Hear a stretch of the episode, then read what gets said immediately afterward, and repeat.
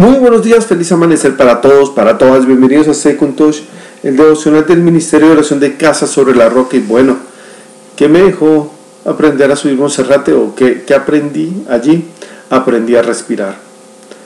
Cuando tú no aprendes a respirar, ¿qué genera en tu cuerpo? Un cansancio más rápidamente, sientes un ahogo, sientes que no puedes más y quieres parar y retroceder y echarte hacia atrás y decir hasta aquí llegué y punto y no mirar la meta ni terminarla.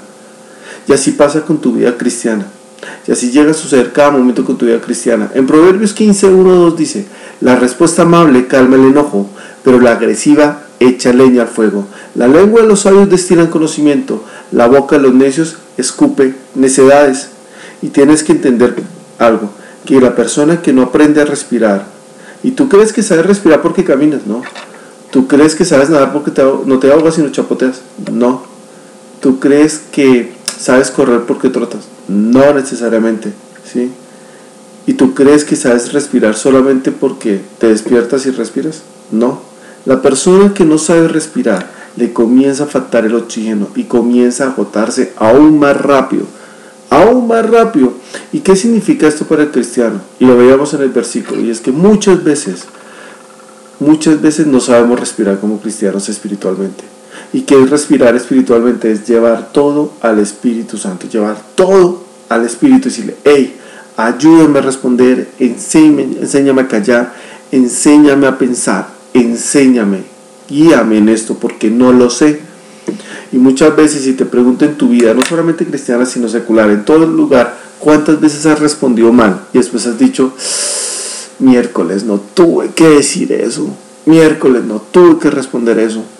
Y una de las personas que ha tenido que aprender a respirar muchísimo conmigo, porque soy un instrumento para que la gente aprenda a respirar, es mi esposa.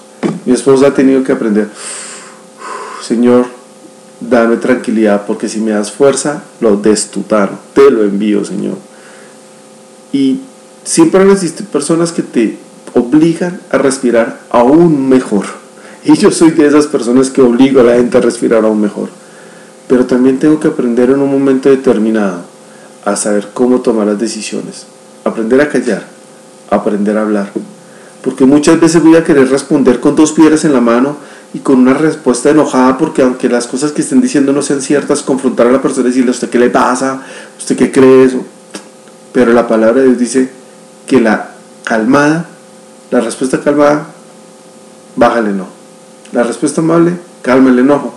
Y cuando tú estás en una discusión con otra persona, si la otra persona está discutiendo y tú hablas más bajito, la otra persona va a tener que incondicionalmente bajar la voz también. Si la otra persona está gritando y tú hablas bajito, la otra persona la va a tener que bajar y se bajan los ánimos. Proverbios 15 y 18 dice, el que es iracundo provoca contiendas, el que es paciente las apacigua. Muchas veces no depende de ti que comience una pelea, pero sí depende de ti terminarla. ¿Y cómo? ¿Cómo hablas? ¿Cómo lo llevas el espíritu? Sé que cuántas veces tú has querido respirar profundo frente a las situaciones de tu familia. ¿Cuántas veces has dicho, no tuve que responder así? ¿Cuántas veces te ha tocado respirar, voy a degollar a mi jefe?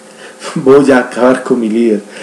¿Cuántas veces has pensado, no, a este más director del Ministerio de Oración me lo tengo que llevar por delante? Tienes que aprender a respirar. Tienes que aprender a respirar. ¿Qué es respirar? Te repito, llévalo todo al Espíritu Santo. Que sea Dios el que se mueva en tu vida.